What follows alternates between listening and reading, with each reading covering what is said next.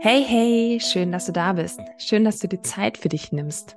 Ich bin Frau Sonne und habe das große Glück, mit jungen Menschen arbeiten zu können.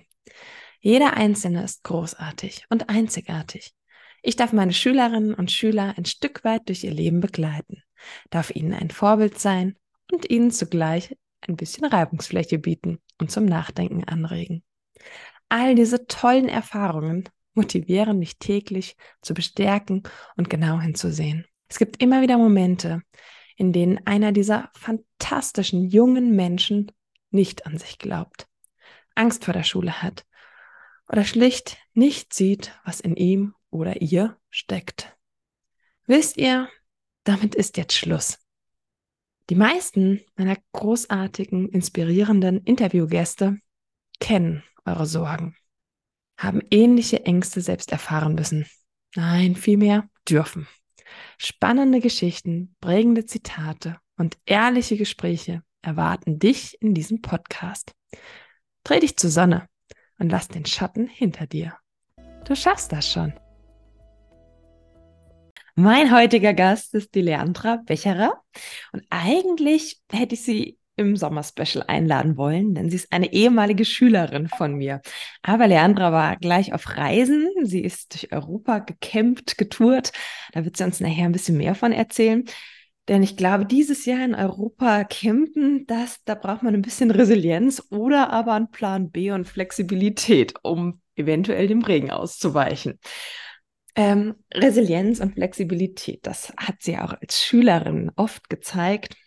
Leandra ist eine sehr organisierte, sehr fleißige Schülerin, die immer gut strukturiert ist. Und irgendwann gab es einen Tag X, wo all ihre Lernzettel zur Vorbereitung fürs Abitur, die sie extrem früh fertig hatte, weg waren. Was genau passiert war, kann sie uns auch gleich erzählen. Aber sie hat es ganz schnell geschafft, den Schalter wieder umzulegen und tatsächlich ja nochmal von vorne anzufangen oder eben nicht zu verzagen und äh, wieder ja nach vorne zu blicken. Was das mit ihrem Privatleben zu tun hat und inwiefern da ihre strukturierte Art, ihrem Fokus, den sie legen kann, was das da zu bedeuten hat, das wird auch, wird sie auch gleich erzählen, denn ich kann schon mal vorweggreifen, das Thema sich fokussieren, konzentriert sein, organisiert sein, ist in ihrem Hobby sogar überlebenswichtig. Also sie hat ein Hobby, wo es ganz, ganz wichtig ist, in dem Moment auch zu funktionieren. Damit habe ich einen ganz, ganz, ganz spannenden Gast. Leandra, schön, dass du heute Morgen Zeit hast, dich mit mir auszutauschen. Ja, hallo. Ich bin, also soll ich mich kurz vorstellen? Ich ja, bin. Jahre, bin 19 Jahre alt und ja, also ich möchte jetzt gar nicht so viel vorweggreifen mit meinen Hobbys. Ich denke, da kommen wir später noch hin. Ja, perfekt. Also du kommst jetzt gerade aus den Sommerferien nach deinem verdienten Abitur. Bist du mit einer Freundin durch Europa gereist, ne? Das war der letzte Stand. Seitdem haben wir uns nicht mehr richtig gehört und gesehen. Erzähl mal, ihr wolltet mit dem Zelt, glaube ich, einfach nur. Genau. Also, ursprünglich wollten wir nach Bali reisen, aber ähm, das wurde uns gecancelt, der Flug, ein paar Wochen vorher. Und dann hatten, mussten wir schnell einen Plan B machen, weil zu dem Zeitpunkt hätten wir nicht mehr groß was buchen können, weil es war klar, wir wollen für eine längere Zeit weg, drei, vier Wochen. Und es war dann alles viel zu teuer im Sommer, überhaupt noch was zu buchen. Und dann haben wir gesagt, ja, wir halten den Termin einfach bei und wir fahren einfach mit dem Auto mal los. Und mhm. wir haben uns natürlich davor grob eine Route ausgesucht, aber wir hatten nie ein konkretes Ziel, da und da wollen wir landen und die und die Tage wollen wir da und da verbringen, sondern wir haben einfach gesagt, komm, wir packen jetzt einfach unsere Sachen, haben all unsere Campingsachen ins Auto geschmissen und sind dann einfach mal losgefahren. Sind dann an der Südküste Frankreichs runter, da Marseille, dann die Pyrenäen hoch, entlang Spaniens und dann Nordspanien ein bisschen, Bilbao, San Sebastian und dann wieder an der Westküste Frankreichs bei Bordeaux hoch mhm. und dann wieder zurück waren dann dreieinhalb Wochen mit Wahnsinn. einem Wurfzelt. Ähm, wir hatten ein kleines Wurfzelt und es war klar, dass das nicht wasserdicht ist. Ähm, aber wir dachten, komm, wir probieren es jetzt einfach mal. Und wir hatten auch tatsächlich Glück mit dem Wetter bis auf eine Nacht. Mhm. Da hat uns wirklich alles unter dem, also den Boden unter den Füßen weggerissen, wie man so schön sagt. Ähm, ja, da hat es so stark gewittert. Also wir waren wirklich mitten in einem Gewitter drinne. Es hat geblitzt, danach direkt gedonnert. Das alles hat so schlimm gestürmt, dass unser Wurfzelt, wir waren die ganze Nacht wach und haben nur noch das Wasser da rausgeschöpft. Ähm, und die Stühle und die Tische, die, wir wussten ja nicht, was auf uns zukommt, haben wir nicht weggeräumt am Abend, sind uns um die Ohren geflogen, geflogen. Alles war schlammig. Und dann waren wir danach so fertig. Dann haben wir gesagt, wir reisen jetzt ab und sind dann hoch Richtung Norden. Und dann war da wieder schönes Wetter. Und als wir dann angekommen sind, in Nordspanien war das dann, da hat die Sonne gestrahlt und dann konnten wir erstmal alles trocknen, weil wir haben einfach nur diesen ganzen Schlamm, diese, das Zelt, alles war schlammig, eine Plane auf unsere Sachen ausgebreitet im Auto und alles draufgelegt. Und dann haben wir danach vier Stunden geputzt alles. War danach aber wieder alles sauberer als davor. Ja, ja. Verrückt, siehst du, die Geschichte kannte ich jetzt gar nicht. Weil Hier war ja das Wetter konstant schlecht. Wenn man jetzt hier Richtung Kroatien wollte, Österreich, dann äh, hätte man ja ständig dem Regen irgendwie ausweichen müssen. Aber dann habt ihr ja wirklich noch Glück gehabt mit einer katastrophalen Nacht. Und da Hut ab. Währenddessen war es wahrscheinlich ein wirklich ein Chaos, aber das habt ihr gut gemeistert. Ja, also ich muss wirklich sagen, das hat sehr gut, auch mit meiner Freundin. Wir haben uns Mhm. echt super gut verstanden und wir hatten, haben auch ähnliche Interessen. Mhm. ähm, dass das auch die Planung und wir uns geeinigt haben, ja, jetzt bleiben wir hier mal nur zwei Nächte. Hier hat es uns nicht so gefallen, aber dann woanders wieder vier Nächte. Ähm, ja, also es, man muss schon sagen, so drei, vier Wochen in so einem Zelt auf engem Mhm. Raum, denkt man immer, dann reizt man sich oder kommt sich mal schnell nah. Mhm. Natürlich gab es gewisse kleine Momente auch, muss man ehrlicherweise zugeben.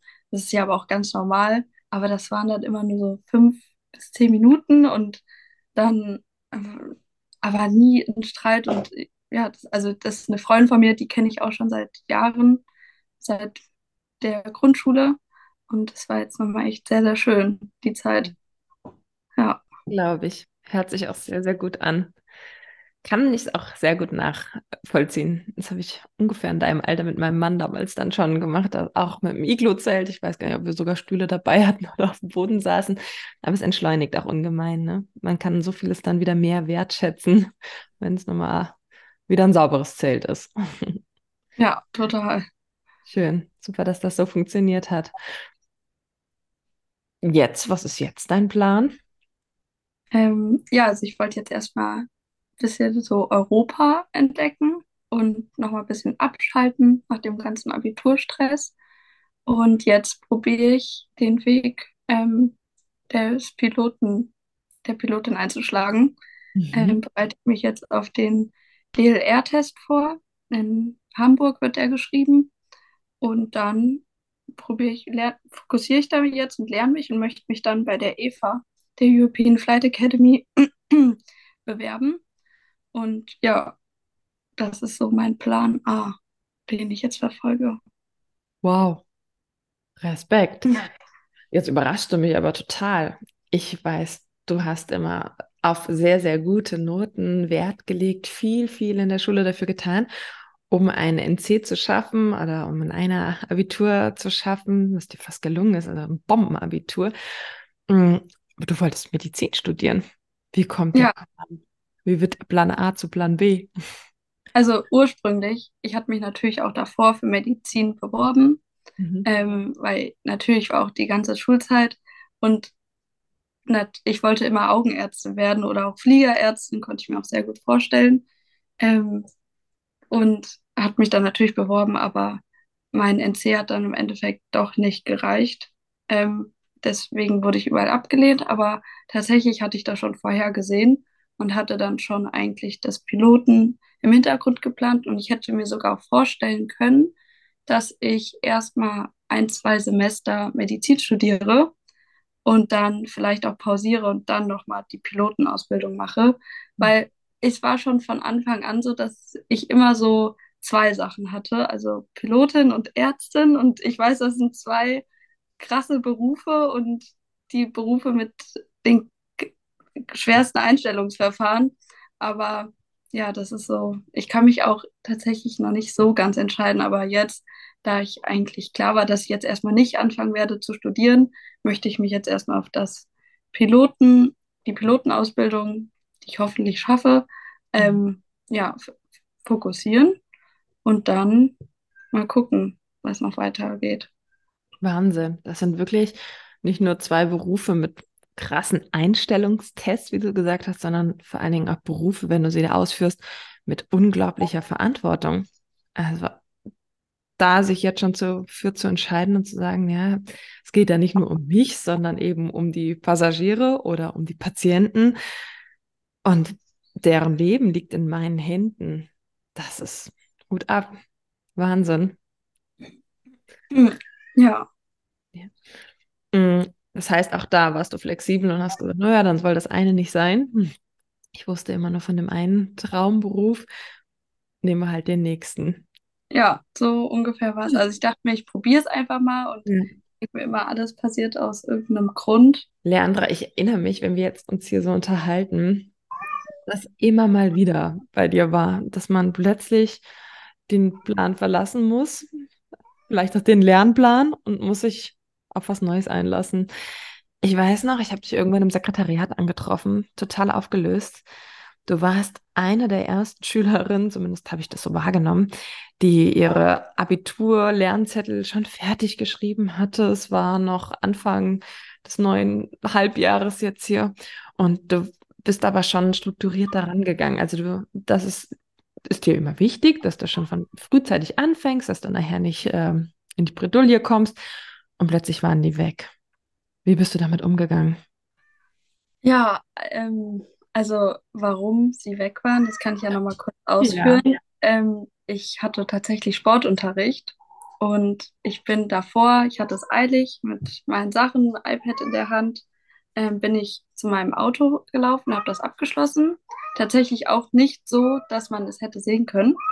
Und als ich dann aus dem Sportunterricht wiederkam, ähm, finde ich auf einmal mein Auto mit zertrümmerter Scheibe. Überall waren Glassplitter und mein kompletter Rucksack, mein Portemonnaie, mein iPad mit all meinen Abi-Lernzetteln, meinen ganzen Schulsachen, mein Handy, alles, was ich nicht mit ins Sportunterricht nehme, weil tatsächlich wurde mir schon mal was in der Sport, im Sportunterricht früher geklaut. Deswegen habe ich jetzt alles in meinem Auto gelassen. Ähm, ja, und da habe ich tatsächlich erstmal an mein Abitur auch gedacht, weil ich dachte, wenn das jetzt nicht in der Cloud gespeichert ist oder mein iPad oder da sonst was ist, dann ich habe wirklich quasi schwarz gesehen, auch für mein Abitur, weil ich hatte schon so viel vorbereitet und das alles nochmal die Motivation aufzuwenden, das von Neuem zu machen. Das, also da war ich sehr aufgelöst in dem Moment und dann am nächsten Tag, ich muss auch sagen, da bin ich auch der Schule sehr dankbar, dass die mich so gut aufgefangen hat. Auch die Lehrer, dass die mich da so unterstützt haben, ähm, mit, dass das alles wird und dass ich auch von Mitschülern Lernzettel erstmal bekommen kann. Und ich hatte ja auch direkt am nächsten Tag oder zwei Tage später Mathe-LK geschrieben. Mhm. Irgendwie so war das. Ähm, ich weiß nicht mehr genau, auf jeden Fall ein paar Tage später, dass ich da noch die letzten Lernzettel von Freunden bekommen also jeder war da, hat da irgendwie seine Hilfe angeboten, wo ich ja. auch sehr dankbar war. Mhm. Ähm, genau, und dann hat tatsächlich der, ähm, wir haben ja einen IT-Spezialisten bei uns an der Schule, der hat dann mehrere Stunden an dem nächsten Morgen, das war ein Freitag, ähm, genau, ich hatte dann am Montag oder Dienstag Mathe geschrieben. Ähm, am nächsten Morgen saßen wir dann mehrere Stunden zusammen und haben irgendwie probiert, meine Daten auf mein auf das Schul-iPad zu holen, weil ich habe ja dann auch ein Schul-iPad vorübergehendweise bekommen. Und tatsächlich haben wir es dann geschafft, mal den Größteil meiner Lernzettel ähm, sicherzustellen. Es waren nur ein paar waren weg, aber der größte Teil war fertig und da ist mir natürlich ein Riesenstein vom Herzen gefallen. Natürlich war es auch total ärgerlich, weil ich hatte total viel Schaden und das alles zu ersetzen. Hat mhm. natürlich auch sehr viel Geld gekostet, aber ja, ist natürlich auch diese ganze Arbeit und man war schon motiviert, sich extra früher ranzusetzen und dann auf einmal so einen Rückschritt zu haben, dass man quasi alles wieder von vorne anfangen muss, dann ja. Wahnsinn. Ist mir mal so bei einer Hausarbeit in der Uni gegangen, dass sie plötzlich weg war. Dass irgendwie alles abgestürzt war oder mein alter Rechner kaputt gegangen ist. Ich kann mich vielleicht ein klitzekleines bisschen in dich reinversetzen, nur weil der Schaden insgesamt nicht so groß war. Aber da geht es tatsächlich dann nicht um, um Geld, um, ja. Ja, um die Wertgegenstände, sondern um. Ja. Es ist auch, also es war auch gar nicht, natürlich ist es sehr, was man dann auch bezahlen muss, sehr viel, aber es war auch vor allem dann diese Arbeit, alles neu zu beantragen und alle Daten und Nummern zu sichern und da die Kontakte und das, das ist dann einfach dieser Aufwand dahinter, der dann einfach viel größer ist. Hm. Und du hast aber eben gesagt, es fiel dir eh schon schwer, dich so früh zu motivieren. Hast du da Tipps? Weil es scheint zumindest immer so, als würde es dir sehr, sehr leicht fallen, so diesen inneren Schweinehund zu überwinden.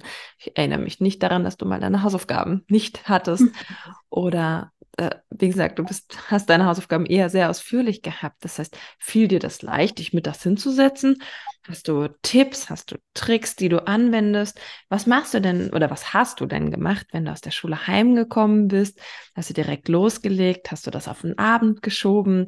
Hast du, wie, wie bist du vorgegangen, um letztendlich so gut vorbereitet zu sein? Ich glaube, also da können einige wirklich nochmal von dir lernen, wenn du mal so ein bisschen aus dem Nähkästchen plauderst. Ne? Also ich muss ganz ehrlich sagen, ich war ja nie früher die Einsatzschülerin, als ich hier auf die Schule kam. Ähm, war ich nicht gut, auch bis zur neunten Klasse habe ich keine guten Noten geschrieben. Aber dann, ich dachte mir aber auch, es kommt jetzt eh noch nicht so wirklich drauf an. Mhm. Aber dann, als ich auf die Oberstufe zuging, dann habe ich mir gedacht, jetzt habe ich eine Motivation. Meine größte Motivation war eben, den NC zu erreichen und dafür mein Bestes zu geben ähm, dass ich dann auch später die, mir die Möglichkeiten aufdehne. Also ich habe gar nicht so sehr die Schule gesehen, dass ich da unbedingt gute Noten, sondern einfach, was es mir bringt, diese guten Noten zu schreiben, dass ich dieses Ziel habe, dann, dass ich das studieren kann, was ich eben selbst möchte, dass mir da dann meine Versäumnis in der Schule quasi nicht im Wege steht. Und das hat mich dann eigentlich auch so sehr motiviert. Und ich habe so ein bisschen für mich entwickelt, dass ich mir immer gedacht habe, ich gehe fast, ich weiß gar nicht, 280 Tage im Jahr oder ich weiß nicht, wie viele es sind, davon in die Schule.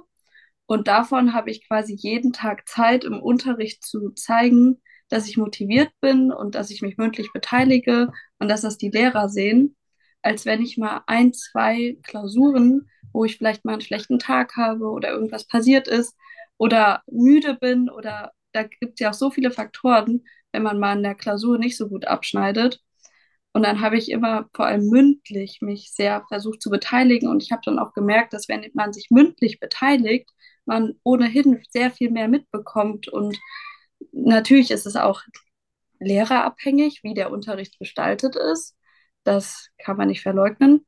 Mhm. Ähm, wie spannend der ist oder wie man, wie gut man dem Unterricht folgen kann. Aber die Unterrichtsinhalte kann man dann, wenn man auch still ist und sich nicht ablenken lässt, ähm, ja, sehr gut verfolgen. Ich habe dann auch tatsächlich im Unterricht ähm, mich dann auch immer mit vorne hingesetzt, dass ich keine Ablenkung davor bekomme. Also mhm. das hat mir wirklich auch sehr viel gebracht.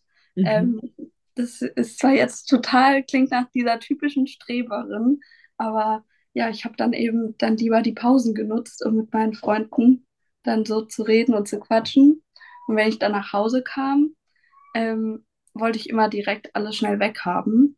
Also ich habe mich zwar kurz ausgeruht und auch gegessen, aber dann habe ich die Motivation eher gesehen, ich setze mich jetzt dran, äh, mache die Hausaufgaben und lerne für die Klausuren und dann habe ich lieber den Abend nochmal Zeit, um mich mit Freunden zu treffen und kann dann auch ja, habe dann auch nichts mehr im Hinterkopf, wenn ich mich mit Freunden treffe und sage, ah, ich muss jetzt noch die Hausaufgaben machen, ich muss früher heim oder so.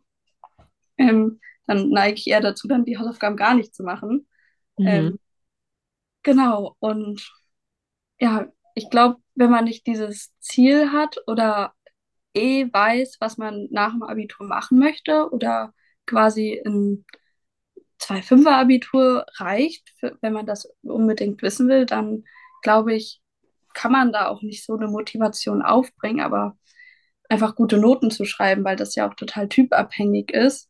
Ähm, ja, aber bei mir war es eben das Medizinstudium, was dann so mein Ansporn war. Und dann habe ich mein Bestes gegeben und ich wollte mir auch immer sagen, ja, ich gebe mein Bestes und dann habe ich mein Bestes gegeben und wenn es kein 1-0 wird, dann wird es kein 1-0 und wenn es nur ein 2-0er-Abitur wird, dann wird es auch nur ein 2-0er-Abitur, aber dann weiß ich wenigstens, dass ich mein Bestes gegeben habe und wenn ich auch das Abiturzeugnis eben bekommen habe, mich nicht ärgern kann, dass ich da mal hätte mehr machen können oder ja auf der faulen Haut lag.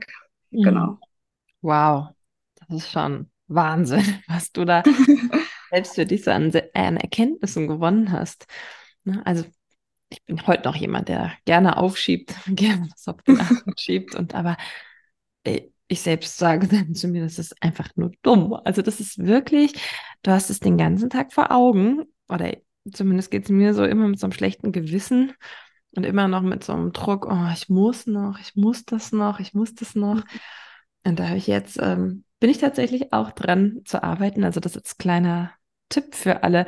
Das fängt schon mit Kleinigkeiten an. Also es fängt äh, mit vielem an, was man so den ganzen Tag für sich aufschiebt. Ich, ob das morgens das Bett ist, was man macht oder eben nicht macht. Irgendwie die Sachen, die so zwischengelagert werden, die Treppe gelegt werden, nicht hochgenommen werden oder, oder, oder was du jetzt machen kannst, das ist dann einfach aus dem Kopf draußen. Und so hast du es ja scheinbar mit Hausaufgaben und mit allem dann auch umgesetzt. Wenn man ja, also, das eine Zeit lang gut durchsetzt, dann ja, wird man auch die Vorteile merken, beziehungsweise setzt sich das in ganz vielem fort. Also wenn man es in Kleinigkeiten schon so schafft, dann ist man auch an der Schule plötzlich fokussiert oder in dem Hobby nachher fokussiert. Also das strahlt auf dich als Persönlichkeit auch irgendwie ab. Ja, also ich muss natürlich sagen, ich war natürlich nicht jeden Tag motiviert und es gibt natürlich auch die Tage, ähm, die, da wo ich mal keine Lust hatte, das zu machen. Ähm, ja, aber ich Was machst du denn an den Tagen? An den Tagen, wo du keinen Bock hast? Ja, da, da also das ist, ich finde, man braucht immer so einen guten Work-Life-Balance. Mhm. Also ich war auch nie der Typ, der sich da Stunden nur auf die Schule fokussiert hat. Ich hatte ja noch zahlreiche andere Hobbys, ähm, die ich jetzt, ja, die ich ja nebenbei mache und die mir tatsächlich auch gut mich abgelenkt haben. Gerade in der Klausurenphase brauchte ich auch eben diese Ablenkung. Genau. Okay. Also nicht wie manch anderer, oder habe ich auch phasenweise, dass man dann nur lernt, lernt, lernt, lernt, lernt, aber letztendlich auch viel Zeit da irgendwie absitzt, sondern eher fokussieren, kurz und knackig was tun und dann aber auch wieder sich belohnen. Ja. Ich habe sogar noch in Erinnerung, ich weiß gar nicht, ob du es mir erzählt hast oder sogar deine Mama im Abiball, dass du auch immer gern mal einen Powernap mittags gemacht hast.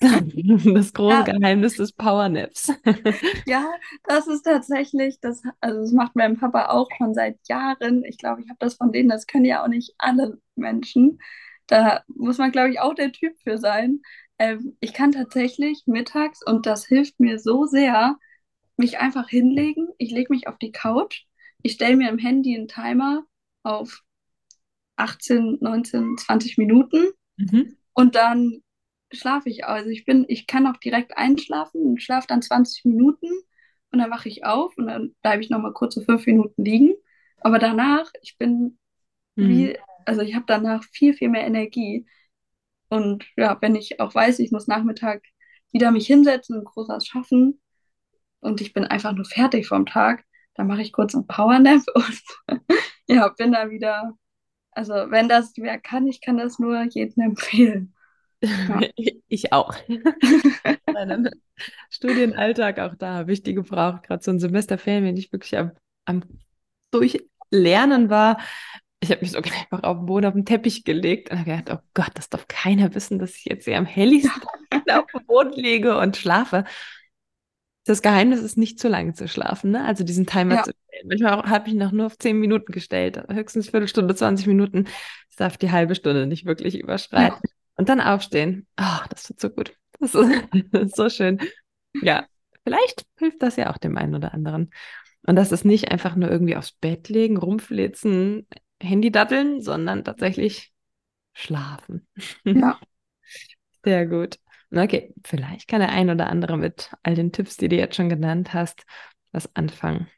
Es hört sich immer so einfach an. Direkt anfangen, sich vor allen Dingen auch was Positives, was Schönes, Hobbys suchen, die einem einen Ausgleich geben. Ja. Und was ich auch sehr gemerkt habe, was auch nicht zu unterschätzen ist, Ja. ist am Anfang des Schuljahres Gas zu geben, weil da sind alle motiviert, auch die Lehrer, das habe ich richtig gemerkt, dass man da am Anfang des Schuljahres zeigt, ähm, dass man motiviert ist und das Schuljahr quasi neu anpackt. Und dann finde ich, kann man sich auch nochmal umso mehr erlauben, in der Klausurenphase nochmal kurz hängen zu lassen. Auch Mhm. im Unterricht, wenn man eh nicht mehr so die Kraft hat. Mhm. Ähm, ja, weil schon der Lehrer so einen gewissen Eindruck entwickelt hat. Und deshalb ist mir auch sehr aufgefallen, dass Mhm. immer die Schüler, die am Anfang des Schuljahres zwar nicht so motiviert waren, weil ja, es waren gerade noch Sommerferien, aber dann in der Klausurenphase auf einmal Gas geben, weil sie den Unterrichtsinhalt mitbekommen wollen, dass sich das gar nicht so ja, rentiert hat, oftmals. Ja. Ja, sagst du was Wahres.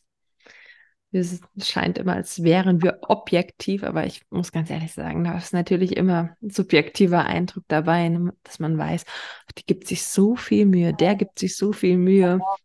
Er ist immer dabei, da ist die Klausur anders zu lesen oder das spielt mit, auf jeden Fall. Und das ist, glaube ich, ganz, ganz menschlich.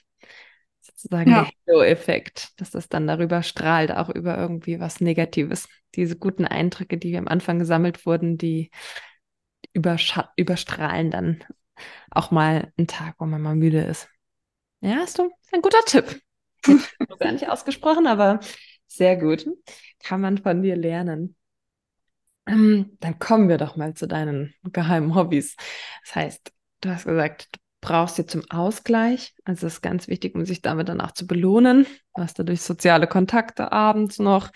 Ähm, hast ein bisschen Zeitdruck mittags beim Lernen. Nicht, dass man das Gefühl hat, oh, ich habe ja noch den ganzen Tag Zeit, ich kann jetzt noch ein bisschen schlüren und mach das halt noch. Sind ja noch viele Stunden und irgendwann war dann der Abend und man hat nicht richtig was gemacht. Hat man erst mal ein ganz, ganz blödes Gefühl, zumindest geht es mir so.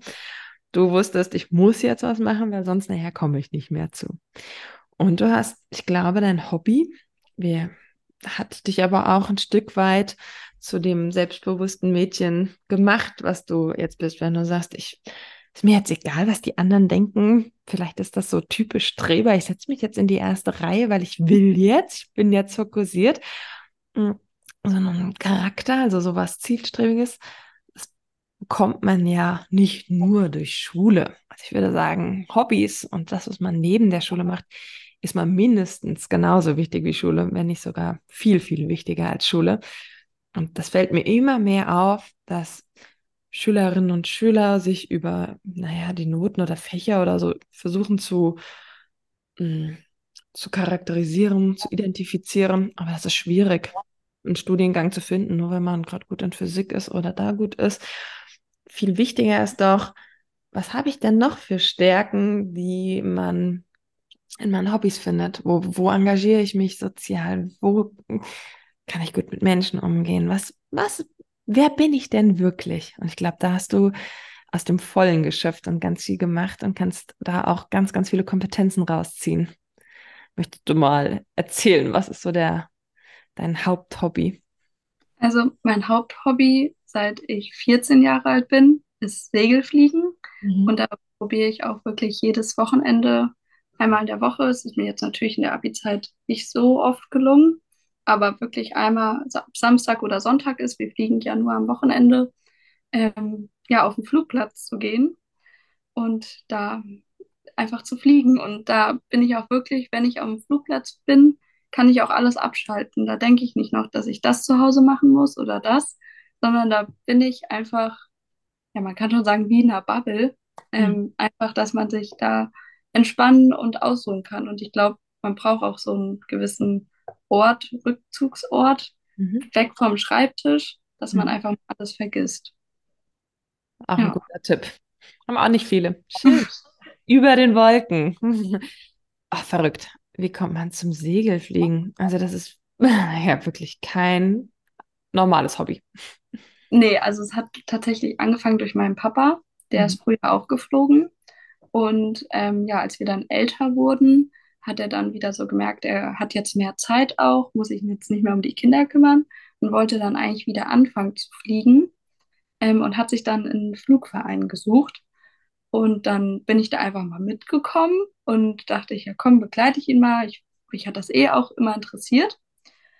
Und dann, ja, hat mein Papa aber gemerkt, dass es doch nicht so für ihn ist, weil, also nicht das Fliegen an sich, sondern dass er einfach keine Zeit findet, auch neben der Arbeit wirklich einen Tag am Wochenende, weil wenn man am Flugplatz ist, dann ist man auch wirklich von morgens bis halb zehn bis abends um sieben oder acht am Flugplatz. Da Mhm. ist wirklich dann der ganze Tag weg. Und das konnte er bis jetzt noch nicht so aufbringen, die Zeit. Aber dann bin ich hängen geblieben.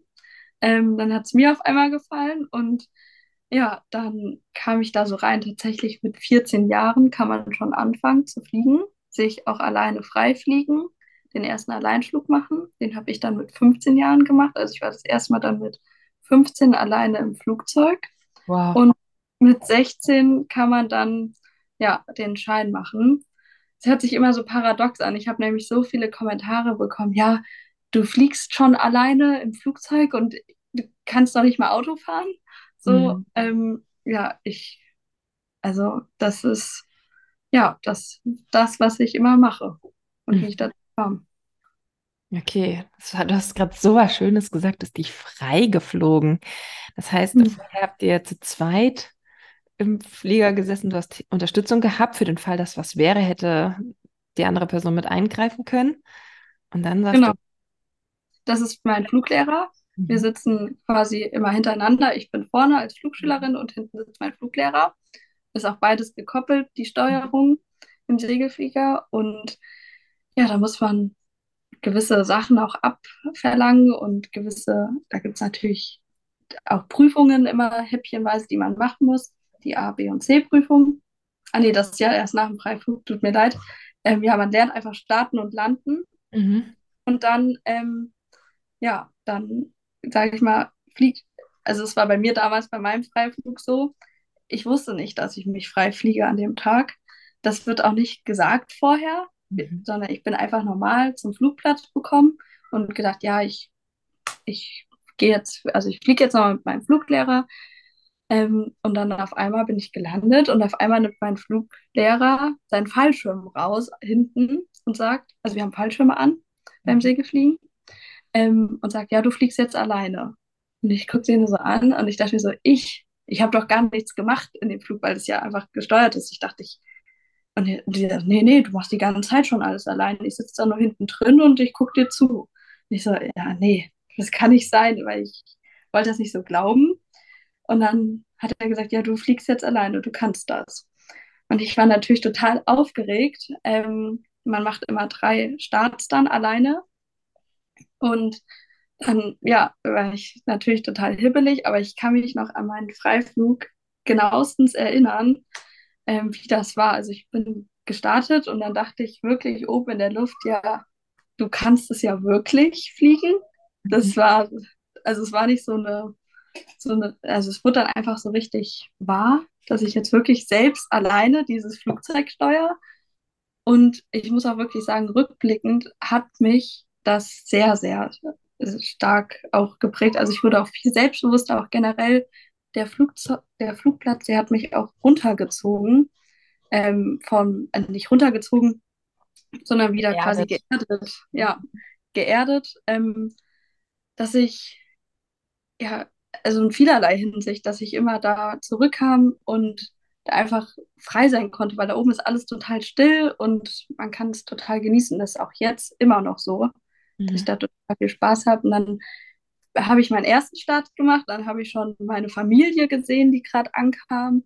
Und dann habe ich den zweiten und dritten, dann kamen immer mehr Leute dazu, weil das, der Freiflug ist immer so ein großes Ereignis im Flugverein. Ähm, kommen dann auch die Leute noch aus dem Verein dazu. Und dann, ja, wenn man dann gelandet ist nach dem dritten Alleinstart, dann ähm, kriegt man einen Wiesenstrauß in die Hand. Das ist bei uns so. Ähm, so einen selbstgepflückten Strauß und man wird verhauen. Also Verhauen. über die, ja, man, man muss sich über die Tragfläche lehnen und jeder, äh, das ist noch so ein altes Fliegerritual. Mhm. Jeder darf dann einmal einen Klaps geben. Ja. Okay. ja.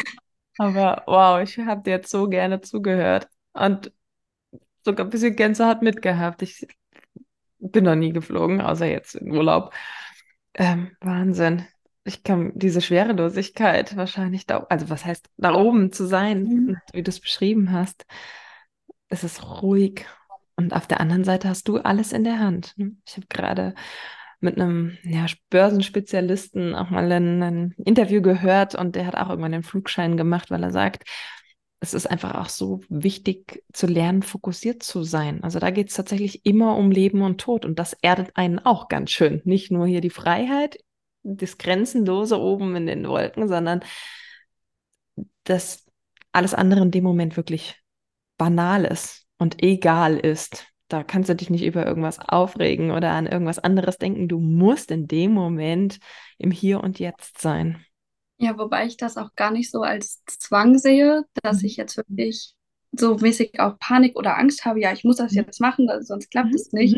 War eigentlich bei mir nie so der Fall, sondern bei mir, ja, das äh, war nicht so eine Angst, das war natürlich mehr so ein Respekt davor vom mhm. Fliegen. Aber das hängt ja auch ganz viel mit Routine zusammen. Mhm. Also da sind ja die Abläufe auch im Notfall, was wir im Notfall machen oder wenn mal was schief geht, das haben wir ja so oft geübt und da das läuft automatisch ab. Das, mhm. Da muss man gar nicht mehr drüber nachdenken. Das ist auch bei mir ist ja auch mein zweites Hobby, das Tanzen.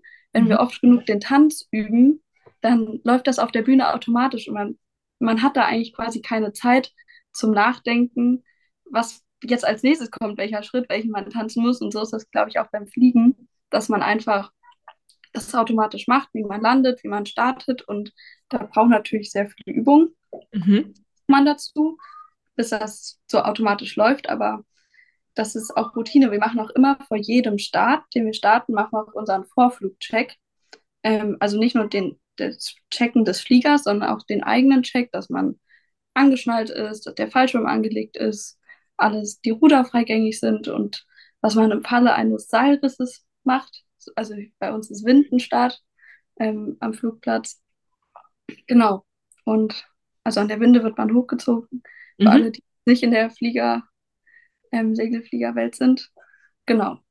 Und dann spielt das natürlich auch viel rein. Das ist gar nicht so, dass, also das habe ich mir, ich kriege auch oft die Frage, ob ich da nicht Angst habe, weil das ja auch kein Motorflugzeug ist. Mhm. Aber es ist ja quasi, ich finde es viel, viel quasi auch schöner, weil es ein ganz anderes Fliegen ist, als wenn man mit einem großen Passagierflugzeug fliegt. Mhm. Das ist jetzt, weil es einfach so viel ruhiger ist. Ja, auf jeden auch Fall. Ja. ja. Und das, was du gerade beschreibst, für mich als Laie, ist wirklich, sind ja Rituale. Ist ja fast wie Meditation. Du weißt genau, was kommt jetzt, welcher Check kommt jetzt. Du musst mal in dich reinhören, wie geht's mir gerade? Bin ich bereit und ist alles an, an, um mich herum sicher? Und dich dann darauf einlassen. Also. Ja. Ich habe tatsächlich ja, auch gestern. Ist eine Routine, das heißt, du wirst nicht mehr alles überdenken müssen, wie die ersten Versuche beim Autofahren, sondern das machst dir nicht mehr richtig Gedanken über die Schritte, aber sie müssen trotzdem in einer gewissen Reihenfolge und bewusst erfolgen. Und du bist mit einer ganzen Aufmerksamkeit wahrscheinlich dann doch da. Und das ist erdend. Ja. In einem anderen Bild, ja. Toll. Stimmt. Ja, es ist auch immer paradox, dass man immer, bevor man sich überhaupt Auto fahren kann, fliegen kann, gerade mhm. in jungen Alter. Mhm. Aber ich muss ganz ehrlich sagen, rückblickend fand ich Fliegen einfacher zu lernen als Autofahren. ja. ja. also finde ich auch heute noch. Also ich, klar, Autofahren fällt mir, fällt mir jetzt auch leicht, aber da muss man auf so viel achten. Ampeln, Straßenschilder, Vorfahrt. Und im, Flie im, im Luftraum hat man das ja quasi nicht. Mhm. Und trotzdem ja. musst du ja schauen, wie welche, wie nennt man das, nicht Winde, sondern die, die, wie sagt Thermik. Thermik, genau, danke ja. dir, wie die Thermik ist. Ja. Danke genau. Das sieht, man ja nicht. Ich bewundere das aber. Ich denke mal, woher, wie, wie spüren die das denn? Man sieht doch gar nichts. Das sind ja das keine Rudel oder Wölkchen da oben. Das ist auch der Grund, warum man verhauen wird auf dem Po, weil man es ja im Popo spüren soll, die Thermik. Aha. Ja, das Und ist der ist so, man merkt so einen. Auftrieb oder Abtrieb oder. Ja, das merkt man, ob man dann steigt oder welche Tragfläche sich hebt. Ach ja, toll. Richtig Jetzt hast du denn dein anderes Hobby, bevor wir hier ganz abdriften, hast dein anderes Hobby, das Tanzen, auch noch mit eingebracht? Ich glaube, auch das sind, wenn wir so von Kompetenzen sprechen. ne? Also wie gesagt, ich komme weg von dem, wir lernen alles in der Schule, sondern ich glaube wirklich, so in der Freizeit, wenn man, lernt man viel mehr über sich kennen. Und du bist Jugendtrainerin, wenn ich mich richtig erinnere an die Gespräche. Das heißt, auch da übernimmst du Verantwortung, musst motivieren und du tanzt aber auch selbst aktiv. Ich weiß gar nicht, wie oft du das noch die Woche schaffst. Und äh, hast da auch, wirst, bist die leichteste, glaube ich, hast du gesagt, wirst hochgehoben, äh, musst da auch dich konzentrieren, dass du nicht fällst. Hast vielleicht mal kurz Lampenfieber, wenn ihr auftretet. Wie, wie gehst du damit um? Welche Tipps hast du da und wie spielt das vielleicht alles sogar so ineinander? Genau, also tanzen mache ich schon seit ich sechs Jahre alt bin. Also Mhm. jetzt seit über 12, 13 Jahren. Mhm. Ähm, im CCR Rotershausen, das kann ich ja sagen.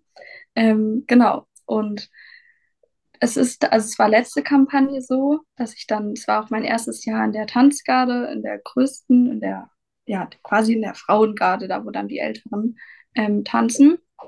Und das war ohnehin schon, so man ist das Ganze quasi schon fast Leben, freut man sich auf die Tanzgarde, weil davor ist man der Kleingarde in den Konfettis, kommt morgens dann die Teenie-Garde ähm, und dann jetzt ist man endlich in der Tanzgarde. Und dann, wir haben eine Hebefigur gemacht, also ich wurde hochgehoben und von einem Mädchen und zwei andere Mädchen haben quasi mein Bein gehalten, dann musste ich oben einen Standspagat machen. Ähm, und da haben wir natürlich letzte Kampagne so viel geübt und wir dachten mal wirklich, es scheitert, weil es so, so oft auch falsch gegangen ist. Und da war natürlich auch dieses Adrenalin vor jedem Auftritt oder vor jedem Moment, jetzt geht's in die Hebefigur, war natürlich sehr, sehr aufregend. Und ja, man hat auch am Anfang gezweifelt, ja, ob das überhaupt klappt und was ist, wenn es nicht klappt. Und tatsächlich hat sie dann am Ende bei jedem Auftritt außer bei einem dann auch geklappt und da, ja, man muss, da spielt so viel mit rein, man muss sich auf die Leute verlassen, dass man aufgefangen wird, dass man denen vertraut. Aber ich habe auch gemerkt, ganz, ganz viel bei mir selbst war Mhm. das Kopfsache, Mhm. weil ich, es war gar nicht so der Grund, dass ich nicht dachte, ich kann das nicht, weil ich konnte ja auch einen Standspagat quasi auf dem Boden und es ist Mhm. ja nicht viel anders, als wenn man das jetzt, wenn man hochgehoben wird auf den Füßen, außer dass man noch Gleichgewicht halten muss. Ähm, aber ich habe gemerkt, dass es viel, viel mehr Kopfsache ist, weil ich dann immer gedacht habe, ja, was ist, wenn ich falle?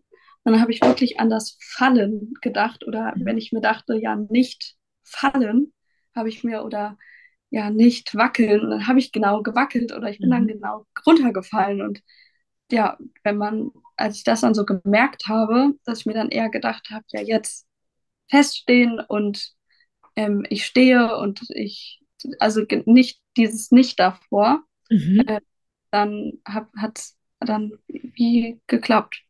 Ja. Toll. Und das hat dir jemand gesagt, oder das hast du für dich so? Ja, Äh, das hat mir jemand gesagt, also es war eine mhm. andere Lehrerin, meine andere Mhm. LK-Lehrerin. Ähm, sie beschäftigt sich sehr viel mit so, ja, ähm, mental, mentales Training und Mhm. diesen Mhm. Emotionen. Und da habe ich tatsächlich auch mehrere Übungen mit ihr gemacht davor. Ähm, ja, wie man das, also es hilft mir ja nicht nur beim Mhm. Tanzen jetzt auch, es hilft mir ja auch in jeglichen anderen Stresssituationen auch oder in angespannten Situationen. Ist das Ähm, möglich, das runterzubrechen, dass du das in einem Tipp formulieren kannst, oder ist das zu spezifisch jetzt? also immer sagen, dass man, also nicht in, also es ist alles, ist eigentlich quasi Kopfsache, jede, jeder Gedanke, quasi jede Bewegung. Mhm. Und wenn man immer vor so wichtigen Prüfungen ist oder Entscheidungen oder eben Situationen, da hat es mir sehr viel geholfen, wenn ich mir dann einfach sage, ja, ich schaffe das ähm, und nicht daran denken, nicht wackeln und jetzt nicht ähm, fallen und ich oder ich schaffe das nicht und Mhm. was es wäre, wenn. Da sind ja so viele Gedanken in dem Moment, sondern dass man sich dann einfach auch einfach wieder fokussiert. Und das habe ich dann auch tatsächlich wieder auch, auch im Segelfliegen nehme ich das ja auch mit, dass ich dann jetzt quasi fokussiert bin und nicht mir überlege, ja, was wäre, wenn oder wenn die, wenn ein Seilriss passiert. Also klar, dann weiß ich auch, was zu tun ist, aber dass ich dann nicht sage, ja, nicht im übertriebenen Sinne, nicht abstürzen, nicht sonst mhm. was. Ja. Mhm. Und das ist so ein Tipp, den ich geben kann, wow. der mir persönlich geholfen hat. Ja, es hilft ungemein.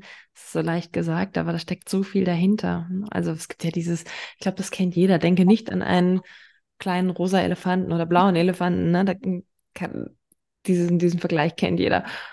Ja, hm, okay. Und dann denkt man dran, wenn man es ausgesprochen ja. hat.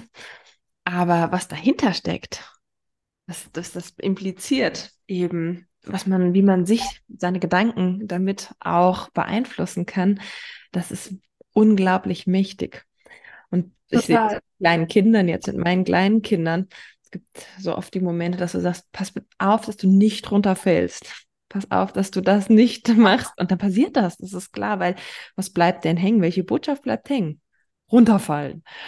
Ja. In so vielen oder pass auf, dass du nicht kleckerst. Was bleibt hängen? Kleckern. Also das einfach positiv zu formulieren.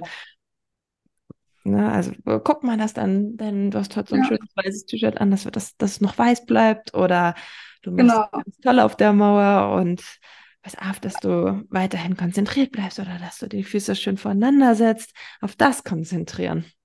Ja, hm. das hört sich jetzt auch erstmal ein bisschen paradox an oder ja. albern, aber ja. man sieht das ja auch ganz oft bei großen, hochrangigen Politikern. Auch das geht ja auch so weit, das sieht man ja bei Angela Merkel, diese typische Rautenhaltung.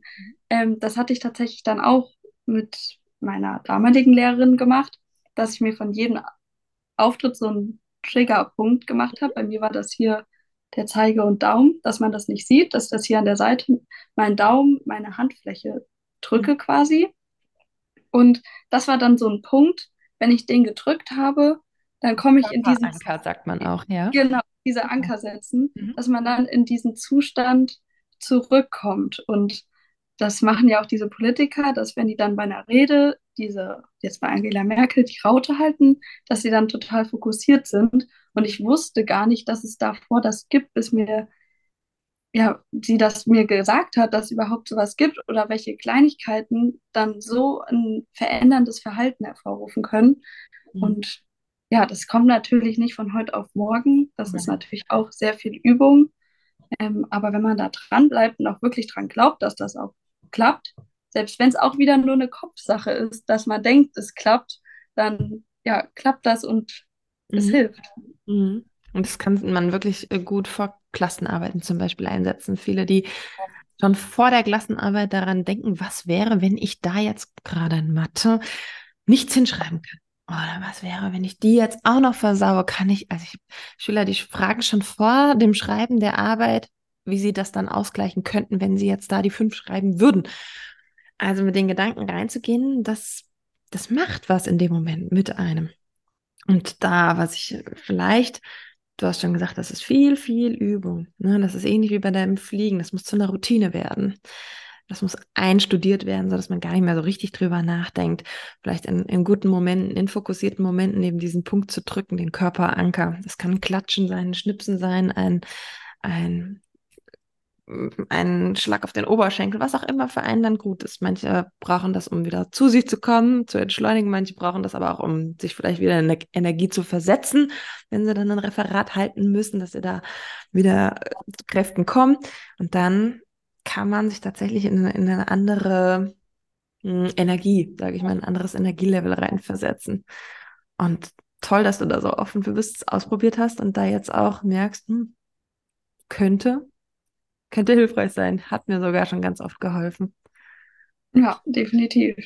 Ganz tolle Tipps. Wunderbar.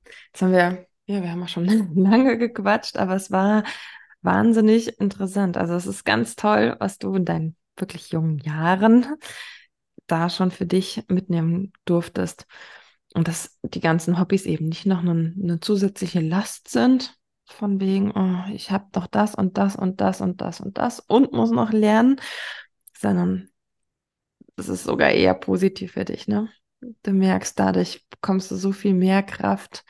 Ist vielleicht auch ein Appell an, an so viele Zuhörerinnen und Zuhörer, die nicht so viel machen neben Schule und dann in der Schule es aber auch nicht richtig hinkriegen, sich zu fokussieren, weil das, was wir so am Anfang auch gesagt haben, so wie du eine Sache machst, so zieht sich das dann auch durch. Ne? Also wenn du da jeden Mittag denkst, oh, ich habe den ganzen Mittag Zeit, meine fünf Hausaufgaben zu machen, diese Trägheit, die überträgt sich dann. Und du fängst morgens in der Schule oder hast, wenn auch nicht an jedem Tag, angefangen und hast gesagt, okay, jetzt bin ich hier, ich habe so und so viele Tage, so und so viele Stunden hier, das hast du so schön am Anfang gesagt. Ich nutze die jetzt effektiv. Ist ja sonst voll unlogisch, hier abzusitzen. Und das hat sich auf den ganzen Tag übertragen. Ich mache jetzt meine Hausaufgaben, weil ich will heute Abend noch zum Tanzen und ich will mit den Mädels danach noch gemütlich zusammensitzen. Wunderbar. Ja. Ein Appell an alle, es ähnlich zu tun. Sehr schön. Hast du noch, ähm, ich frage ja immer am Ende des Interviews, hast du noch irgendeinen Leitsatz, irgendeinen Spruch, irgendwas, was dich trägt? Muss ich mal kurz überlegen. Also es Ja, gibt nicht so einen Satz, den ich mir immer sage, aber ich habe tatsächlich, das ist bei mir hier im Schrank, ähm, das, was du mir vom ähm, Abitur, von meiner Abi-Prüfung gegeben hast. Ja. Da ist sogar noch der Traubenzucker dran, den habe ich nicht gegessen. Ähm, ja, und das habe ich tatsächlich auch hier stehen. Also einfach, du schaffst das. Mhm. Ganz simpel. Und ich denke, wenn man auch an sich selbst glaubt und selbst wenn es mal nicht klappen sollte, man muss das ja nicht in so eine rosarote Brille verpacken, dann hat das auch immer einen Grund. Oder dann wird man aus der Situation lernen oder man schlägt einen anderen Weg ein, der dann für einen so viel besser ist oder glücklicher macht. Und auch wenn im Moment das erstmal aussichtslos sieht oder total traurig ist oder mal traurig ist, dass es nicht geklappt hat, weil auch die Hebefigur hat mal nicht geklappt. Aber dann hatten wir im Anschluss einen Auftritt noch an demselben Abend und dann haben wir uns gedacht, ja komm, jetzt noch der letzte Auftritt, komm, dann geben wir noch mal alles. Dann haben wir noch mal die Motivation gepackt und dann hat es auch wieder geklappt. Mhm. Also ja, ich denke auch immer, es hat immer einen Grund, dass alles so kommt, wie es kommt. Hat dir die Folge gefallen? Dann hör dir doch auch gerne noch eine weitere Folge mit einem anderen Gast an. Und ich würde mich riesig freuen, wenn du mir auf Spotify oder einem anderen Anbieter deine Bewertung hinterlässt. So können auch andere Jugendliche auf diesen Podcast aufmerksam werden. Kennst du jemanden, der noch nicht an sich glaubt, dem oft der Mut fehlt, sein wahres Können zu zeigen? Sätze wie, ich kann das nicht. Ich bin nicht gut genug. Das wird doch nie was. Oder ich kann nicht ich selbst sein. Ich habe Angst vor der Prüfung. Ich weiß gar nicht, was ich werden will. Ich weiß gar nicht, wer ich bin. Irgendwie sieht das bei allen anderen viel leichter aus. Du kennst jemand, auf den diese Sätze zutreffen? Dann klicke mal auf den Link in den Show Notes und sicher dir gerne mein kostenloses PDF mit drei Gründen, warum sich Jugendliche nicht trauen, ihr volles Können, ihr volles Potenzial zu zeigen.